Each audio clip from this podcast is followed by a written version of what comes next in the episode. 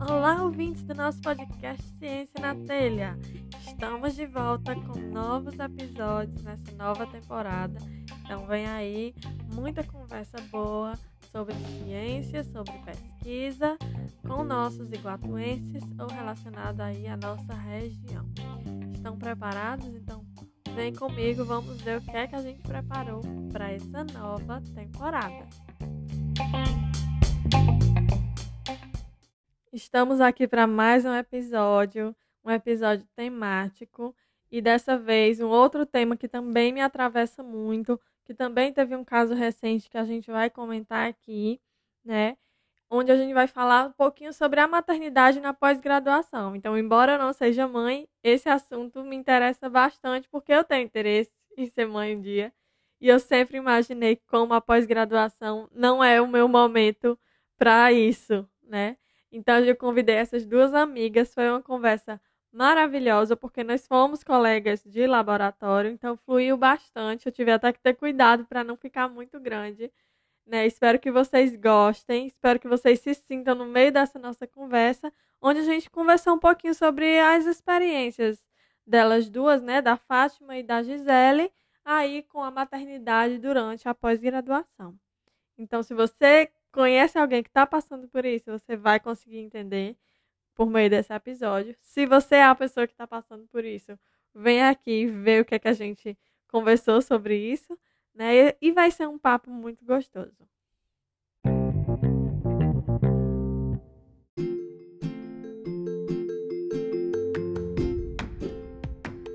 Gisele Raulino mora em Quixadá e é mãe do Ian, esposa do Daniel. Ela é formada em Química Industrial pela UFC e tem especialização em Educação Profissional e Tecnológica pelo IFCE Campus Canindé. Ela também tem mestrado e doutorado em Engenharia Civil na área de concentração Saneamento Ambiental, ambos pela UFC. Já foi professora substituta do Estado, química responsável de uma indústria, tutora em cursos EAD, professora substituta do IFCE e também professora da FONAL.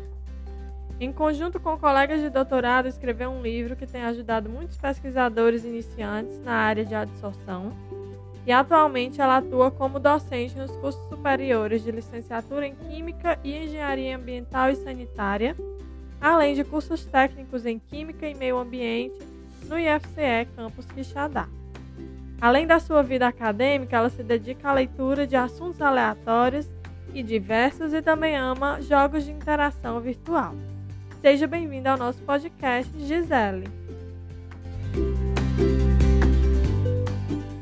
Obrigada.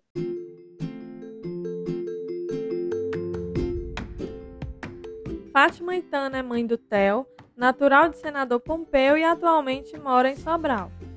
Graduada em Tecnologia em Processos Químicos pelo IFCE e licenciatura pela Unigrande, ela também é mestre e doutora em Química na área de concentração de Química Analítica. Sua tese de doutorado foi no desenvolvimento de métodos analíticos, trabalhando com métodos cromatográficos e técnicas de preparo de amostras para análise de compostos orgânicos. Além disso, ela tem experiência em análises fisicoquímicas em água e efluentes, com UV-Vis e absorção atômica. Atualmente, ela é professora temporária da UVA e no seu tempo livre ela adora fazer piqueniques ao ar livre e passeios pela natureza. Seja bem-vinda ao nosso podcast, Fátima. Obrigada pela oportunidade, né, por participar desse momento.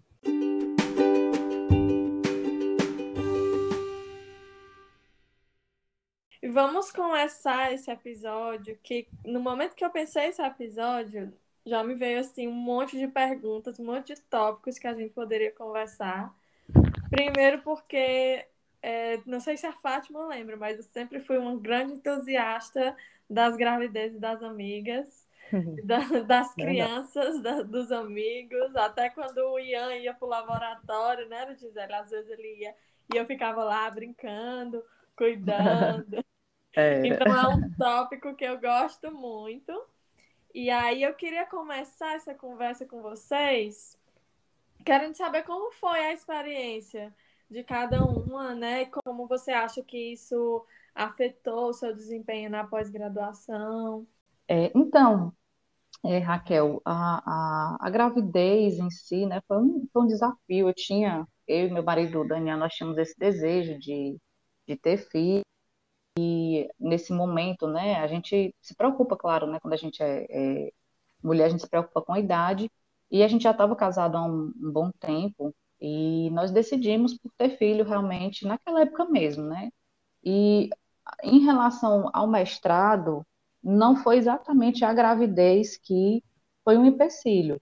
Claro que ela ela traz desafios, né? O desafio de ser mãe, o desafio de você ter é, alguém sob sua responsabilidade, trouxe realmente esses, esses medos, esses anseios, é, foi um desafio. Mas a, o mestrado em si e a gravidez em si não não se atrapalharam, porque realmente na época da execução, na época do mestrado, meu grande desafio, meu grande é, empecilho era a questão estrutural do laboratório, os equipamentos que não funcionavam tão bem, o equipamento que não era adequado para a pesquisa na época. Então, isso foi o que é, fez com que eu demorasse mais a terminar o mestrado, não exatamente a gravidez. Claro que, como eu falei, é, é um, grande, um grande desafio conciliar os dois trabalhos, conciliar esses dois é, processos de ser mãe, cuidar do filho e de terminar um trabalho de mestrado é, de pós-graduação com uma qualidade né, a nível do, do que o curso exige. Mas é, foi uma experiência que fortaleceu e que me fez crescer realmente, tanto como pessoa quanto como profissional. Pois é, no meu caso, o que foi que aconteceu, né? Já uma situação um pouco diferente da da Gisele. Eu engravidei no doutorado, no período do doutorado, que a gente já tem o, o doutorado como um período maior, então já fica mais tranquilo para a gente meio que equilibrar um pouco né, a pesquisa, as publicações que são exigidas e tal.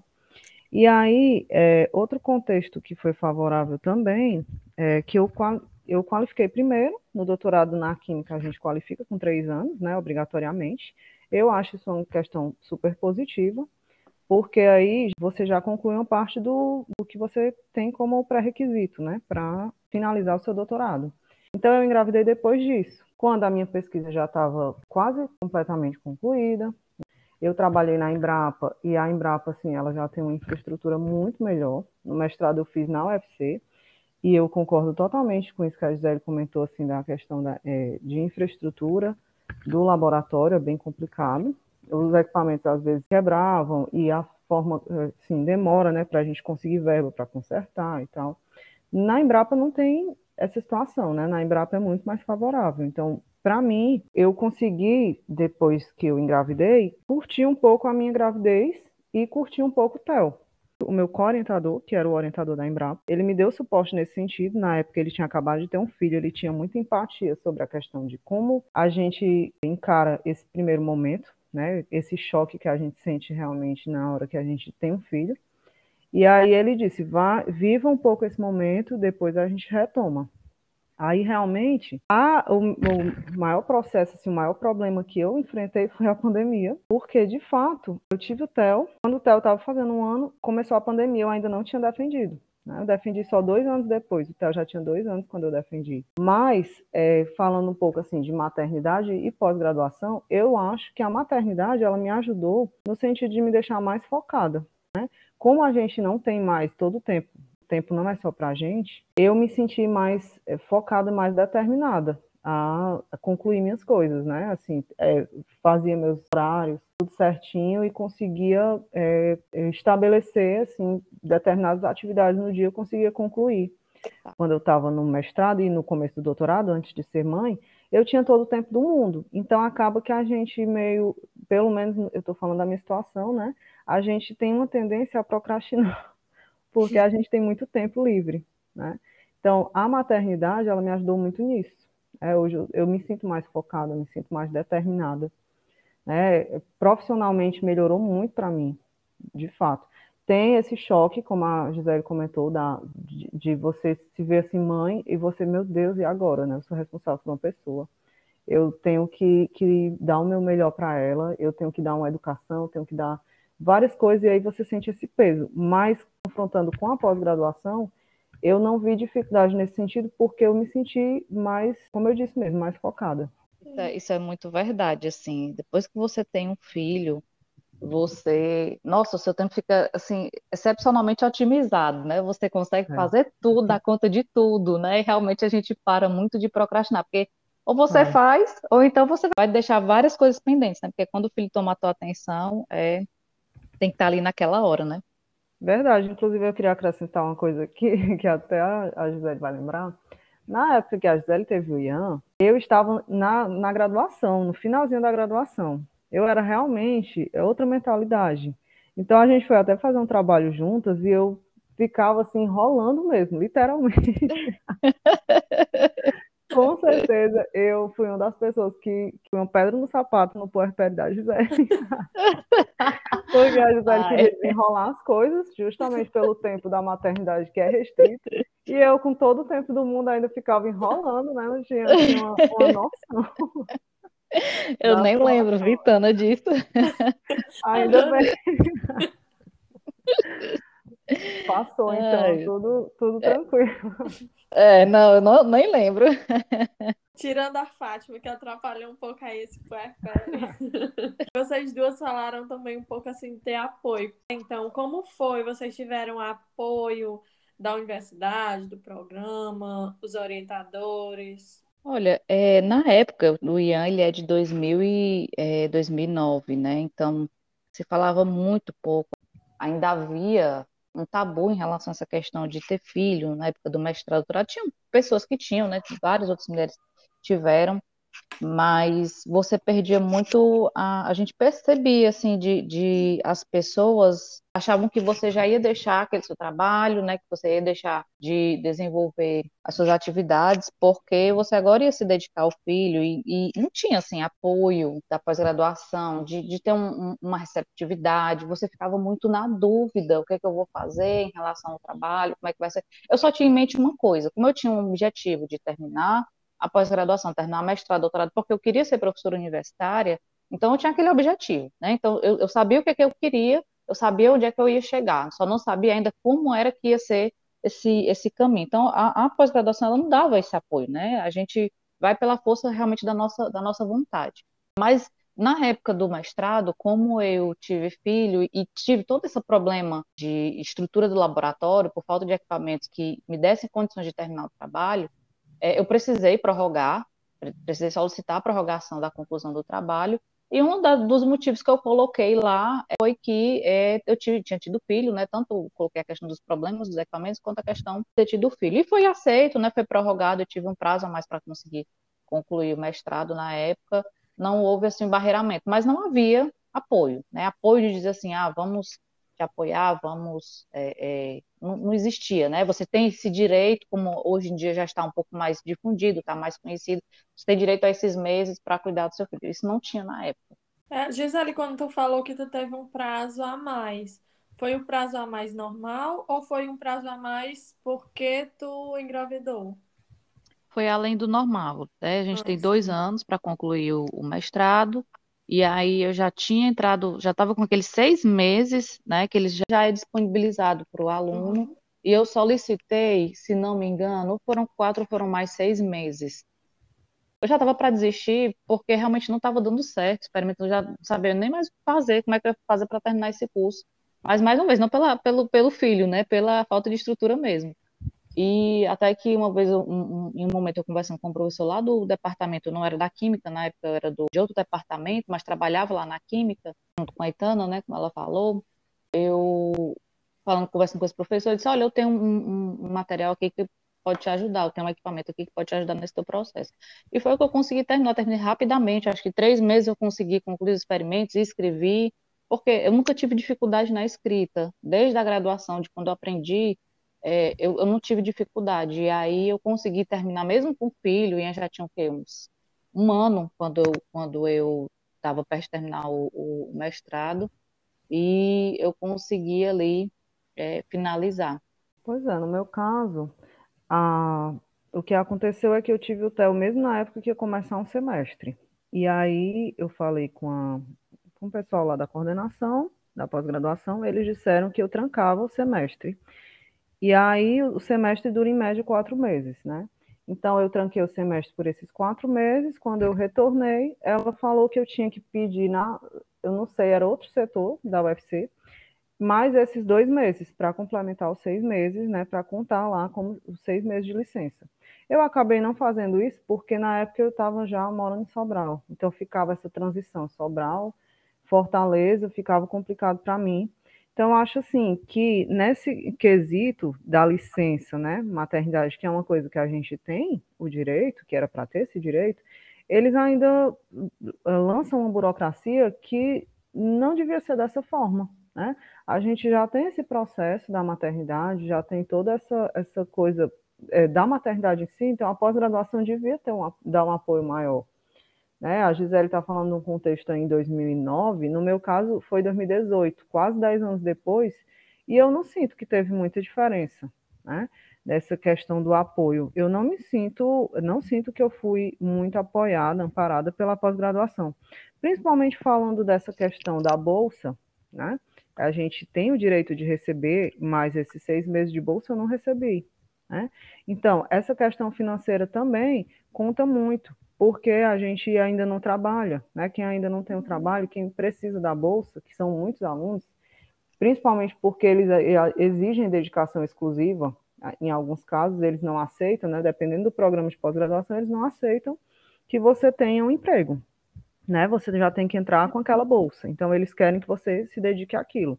Para a gente se dedicar àquilo, a gente realmente precisa da bolsa. E eu fiquei sem esses seis meses, né? Eles alegaram que estavam tendo cortes, que a CAPES não estava podendo disponibilizar, mas era um direito meu, que eu não tive, né?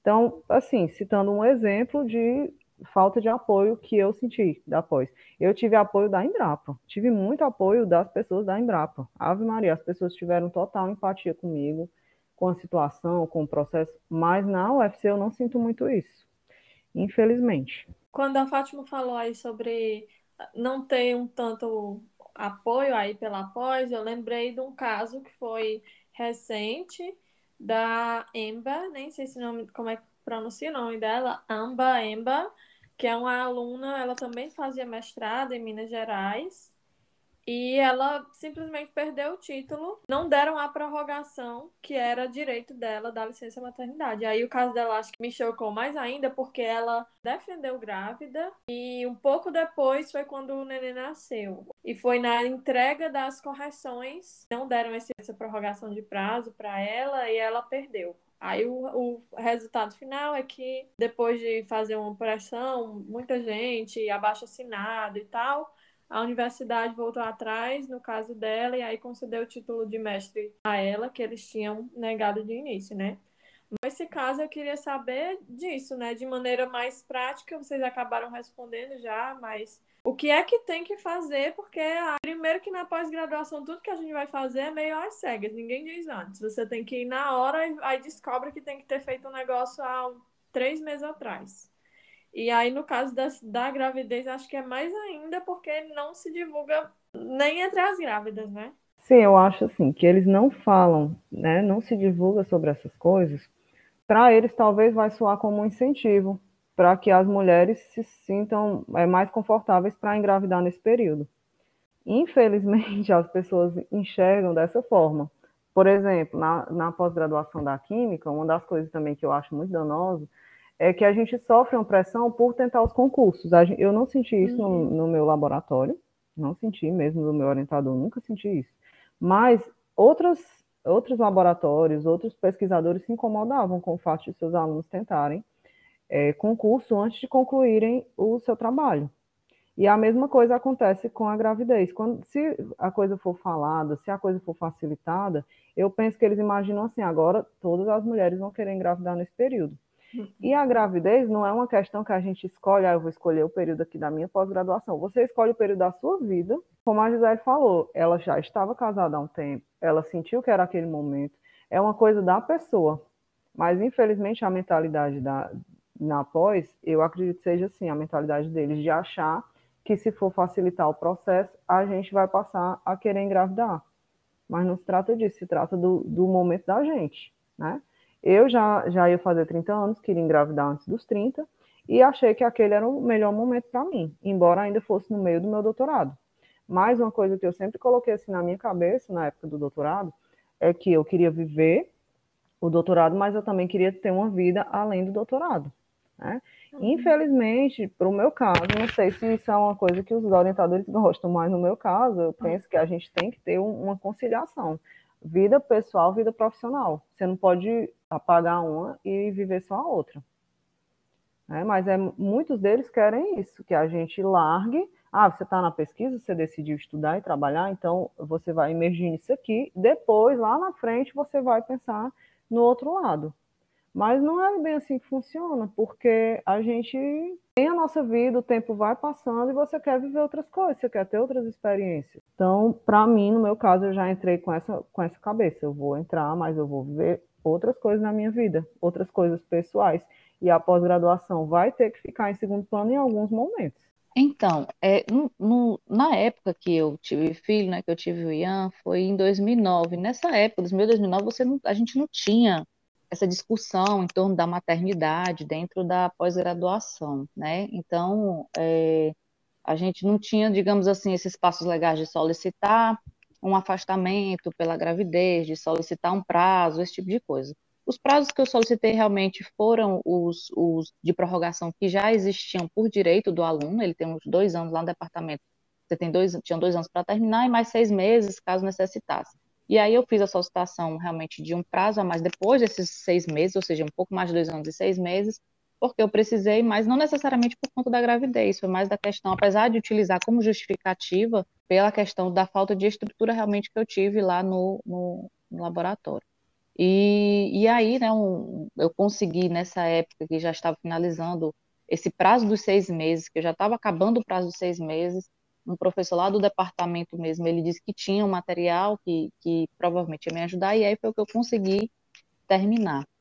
Mas, assim, você percebe que um caso desse, como dessa faculdade, é um absurdo, né? Porque se o, o aluno, ele está ali, está interessado, ele quer terminar, ele quer finalizar o processo dele, é, e ele tem ali, é, mostra que ele fez alguma coisa, né? A, a, faculdade fazer um impedimento desse pela burocracia em si é um, é um absurdo, né? É, é uma falta de, de humanidade, assim, a gente tem nem palavras o que dizer em relação a isso.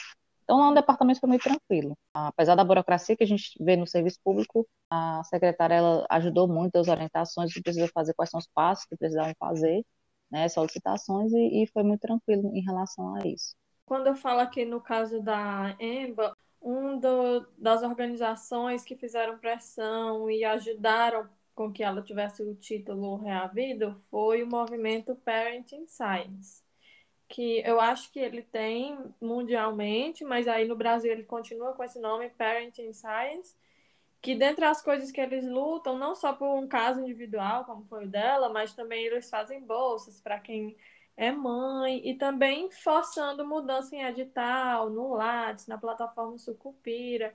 Eu até lembro que durante a pandemia foi divulgado que eles conseguiram adicionar no Lattes uma partezinha lá para falar sobre justamente isso, sobre a maternidade ou a paternidade, né?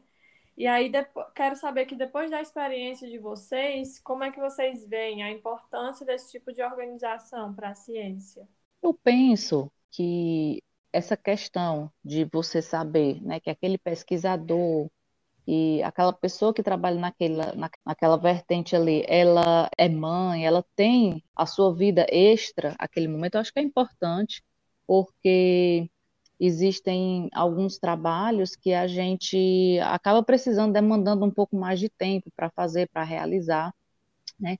mas eu penso que deve existir nesse tipo de movimento que a, o preconceito em relação a isso seja tirado, né? A, que se trabalhe a questão do preconceito em relação às pessoas, aos pais e mães que têm filhos e que eles podem sim ter uma dedicação, eles podem sim ter um desempenho tão bom quanto alguém que não tem filhos, né? Para dar um exemplo, eu lembro que na época, um pouco depois, pouco tempo depois que eu tive o Ian, eu lembro que teve um, um professor de, de, um outro laboratório, né, que a, a, gente conhecia, que um aluno dele engravidou, uma orientanda dele engravidou, e ele fez o seguinte comentário dentro do laboratório. Ele disse assim: vou comprar anticoncepcional com dinheiro do projeto. Então, era como se o ser humano não tivesse o direito de escolher qual é o passo que ele quer seguir na vida. Então, esse tipo de coisa eu acho super importante, esse, esse movimento, um movimento como esse, né, é lutar e, e, e batalhar para que esse tipo de coisa não aconteça, né? Porque cada um tem o direito de escolher o que é da sua vida, né? Mas entendendo que a gente, enquanto mãe, enquanto pai, você tem uma nova responsabilidade e você precisa escolher as suas prioridades. Às vezes o trabalho ele realmente ele vai ficar um pouco aquém, porque não dá para você disputar um filho com um trabalho, né? Você não tem essa condição. Pelo menos para mim, o meu filho é a minha prioridade. Então, o meu trabalho, se for necessário que ele fique em segundo plano em algum momento, para mim está super bem, eu estou super de boa, porque eu entendo que o meu filho é a minha prioridade naquele momento. Se atrasar minha carreira acadêmica, se eu deixar de ter um desempenho excepcional naquele momento, foi por uma necessidade. E a mim isso não me atinge. Eu já penso que se você quiser ter um, um seu, seu foco é a sua carreira, então você precisa entender que o, o filho, ele talvez não seja muito o, o, algo interessante para você ter naquele momento. Então acho que a gente precisa saber escolher as nossas batalhas. Você quer ter filho? Entenda que a sua carreira, por mais que movimentos como esse sejam importantes, né, para que se tire o preconceito, é, a sua carreira ela vai ficar em segundo plano. É, é muito complicado, eu acho até cruel você exigir de uma pessoa ou colocar esse peso sobre a pessoa de ela ser excepcional como profissional e excepcional como mãe. Eu acho que eu, eu na minha visão, eu acho que não dá. Eu acho que a gente tem que ter essa ciência de que eu fiz as minhas escolhas, minha escolha é meu filho. Então, vai ser meu filho, minha carreira vai ficar quem? Minha escolha é minha carreira. Então, não tenha filho, porque vai ser muito difícil é, você ser excepcional nessas duas, porque as duas demandam muito, demandam muito da gente, né, como pessoa e como profissional. Eu acho que também, indo além da pós-graduação, o que eu vejo também, assim, olhando a experiência, olhando as pessoas que têm ao meu redor, geralmente, o que é que coincide? O nosso período mais fértil ou a nossa maior vontade de ter filho é a mesma época dos concursos. E aí, que é a época que você está ali, está acabando, né? A sua pós. E acho que também, pela minha visão, esse tipo de organização ajuda também a que você consiga comparar igualmente, sem ter uma grande disparidade, com um pesquisador homem, que mesmo que seja pai nessa época, pode ter uma perca de rendimento, porque um pai presente pode também passar as noites em claro com a mãe, com o filho, mas é totalmente diferente de uma mãe que está tendo biologicamente aquele, aquela com mudança certeza. toda, né? É, então, acho que é, uma das coisas que eles lutam também é isso, que nos editais, e até vemos alguns editais ultimamente, tem um da SBQ, ou com a L'Oréal, alguma coisa assim, que premia mulheres na ciência, e eles, eles consideram um ano, cada filho que você teve é um ano que é meio que descontado na sua experiência. É, porque eles sabem que é, vai ter uma perca de rendimento, né? E eu acho que isso é importante levar em conta, porque a gente fica mais inseguro. Será que vão me contratar sabendo que eu vou ter essa perca? Né? Ou que eu tive essa perca que foi por conta do meu filho? Eu acho que é um, um debate mais intenso sobre essas coisas também. É, acrescentando isso, a gente vê também, é como a, a, a Itana falou, o ambiente da pesquisa, da pós-graduação, ele já é um ambiente muito agressivo. É, isso, pelo que eu tenho percebido, tem, tem melhorado um pouco ao longo dos últimos anos, pela exposição do que o meio é, pela exposição do que acontece nesse ambiente, né? mas ele em si ele já é um ambiente é, difícil de ser lidado, difícil de você atuar ali, porque mesmo que você não tenha filho, você já passa por muitos encalques aí, né? muitos, muitos obstáculos é, de orientador, de, da, da estrutura, de como a pós-graduação ela orienta.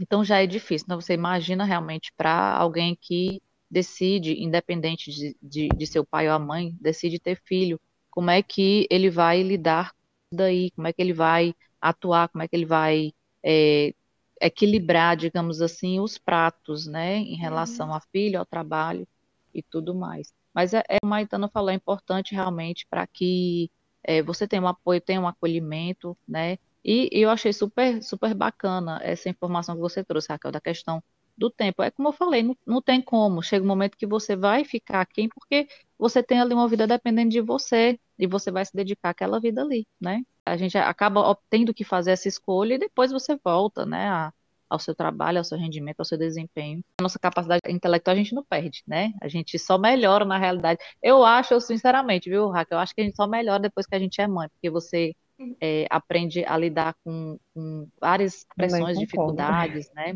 Né, Itana?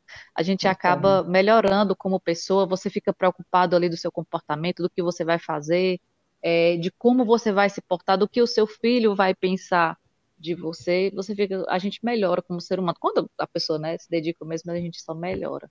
Mas é muito bacana, muito bacana saber desse tipo de movimento, né, e ajudar a gente até a refletir também em relação, eu no meu caso, né, eu já estou na docência, e ajudar a refletir em relação aos nossos alunos, né, como é que a gente pode orientá-los, como é que a gente pode ensiná-los, né, como é que eles podem seguir os seus caminhos e, e, e fazer as suas escolhas.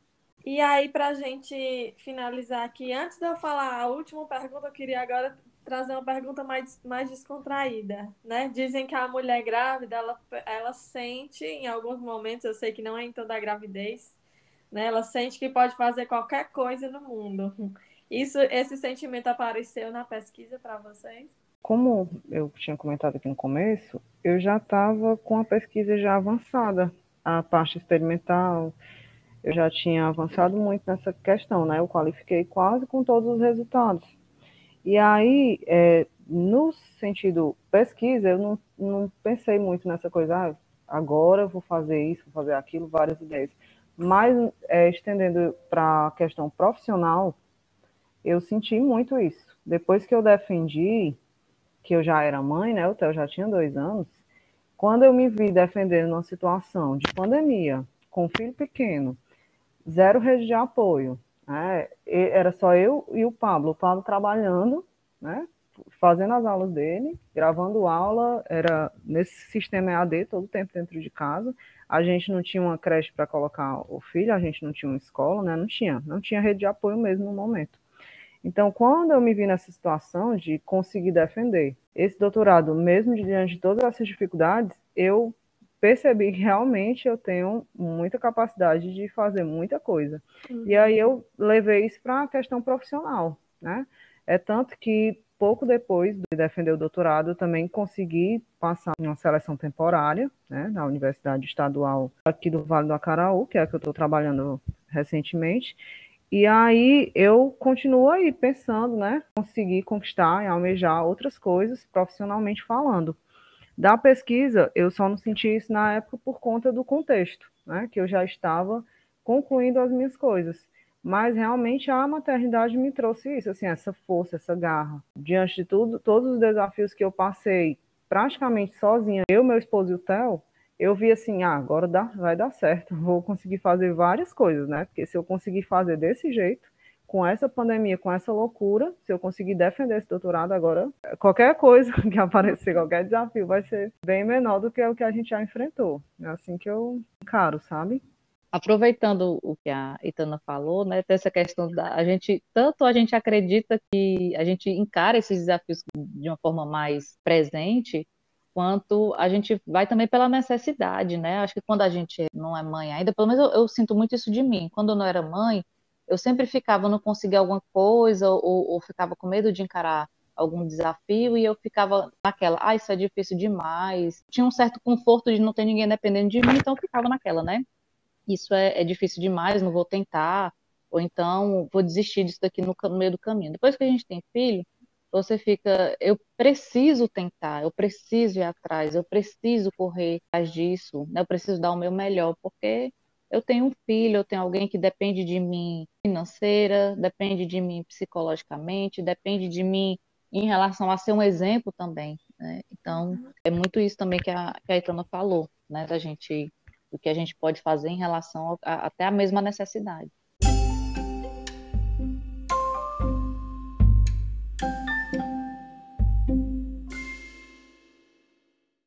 E para encerrar total, vocês têm alguma dica ou alguma sugestão para quem está passando por esse período aí da gravidez na pós? É você ter em mente de que assim, é um após ela já é difícil, ter um filho é um novo desafio, mas que não é algo que seja inexecutável, né? Você consegue com organização, acreditando em você, você consegue superar esses desafios e superar esses, esse momento, né? Na medida do possível, se conseguir buscar um apoio a quem possa ficar com teu filho, apoio dentro do, do seu ambiente de trabalho, de outros pesquisadores, algo que me ajudou muito, muito, muito, Raquel, no desenvolvimento do trabalho em si, é porque eu conversava muito com os colegas de trabalho, conversava muito sobre o próprio trabalho mesmo, né? Eu falava, eu estou em dúvida em relação a isso, eu conversava com outros colegas que estavam trabalhando com aquele mesmo assunto.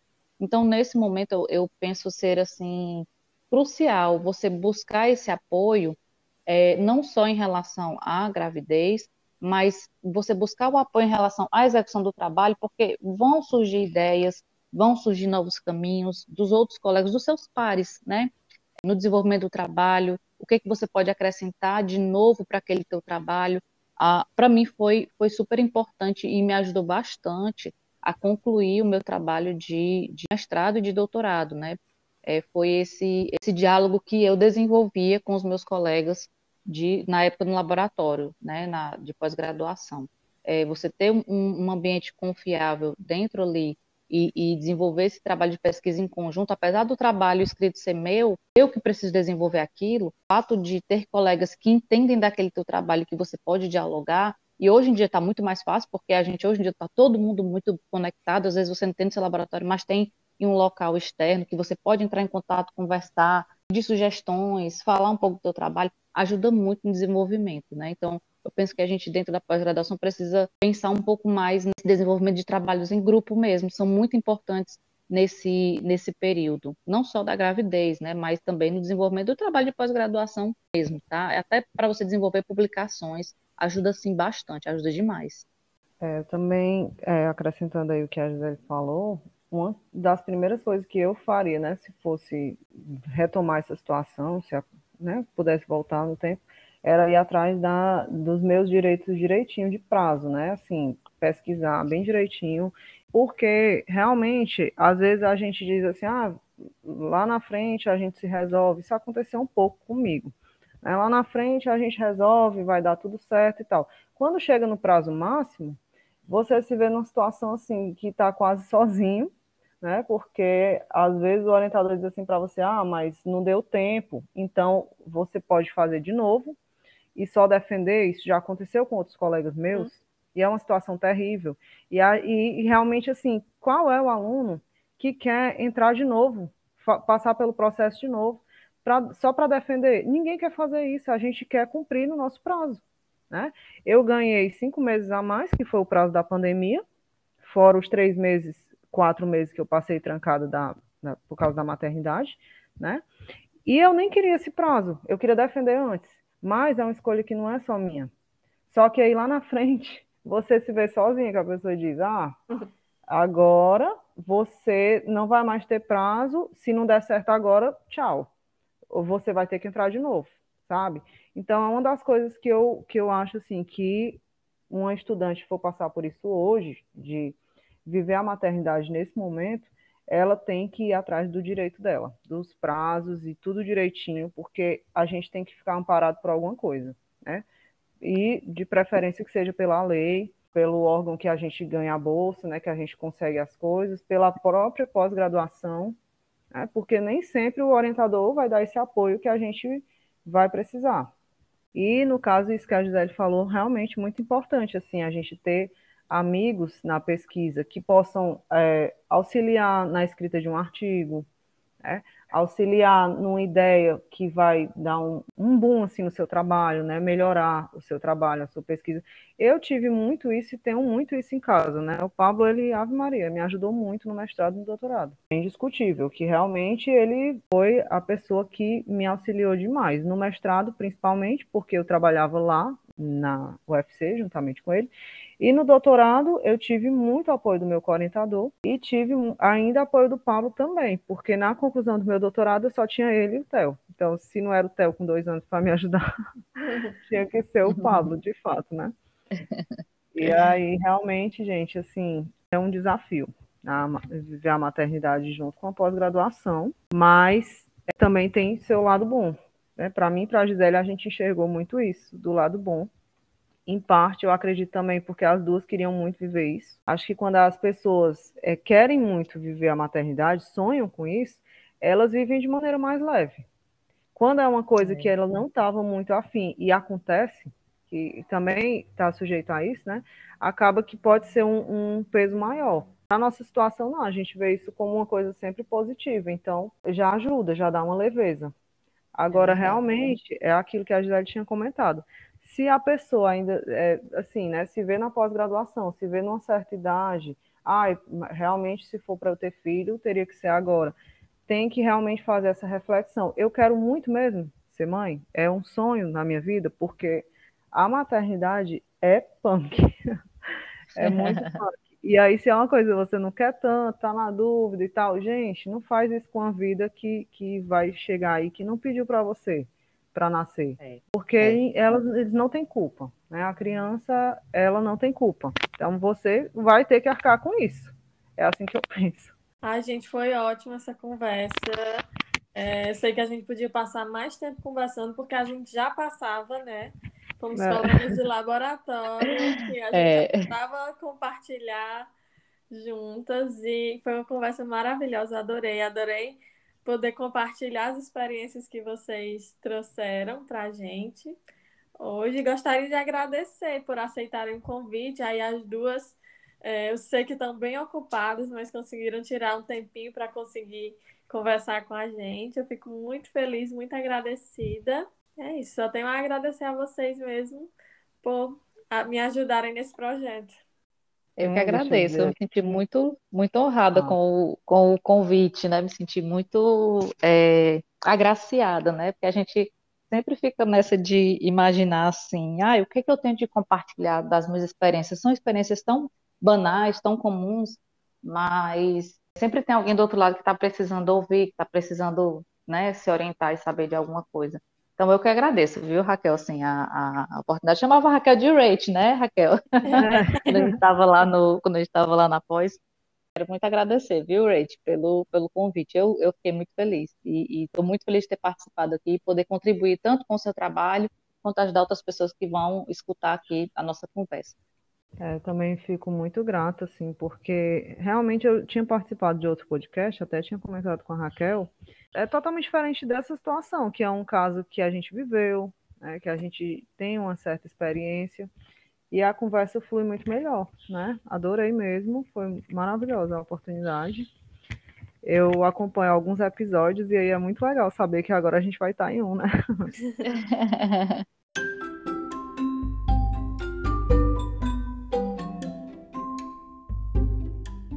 E aí, meus cientistas, o que acharam do episódio? Então, manda seu feedback, dúvidas ou sugestões pra gente. Pode ser pelas nossas redes sociais, que é o Instagram e o Twitter, arroba. Pelo e-mail, que é ciencianatelha.gmail.com. Ou ainda podemos continuar essa discussão lá no nosso blog, que é ciencianatelha.wordpress.com. Então espero vocês no próximo episódio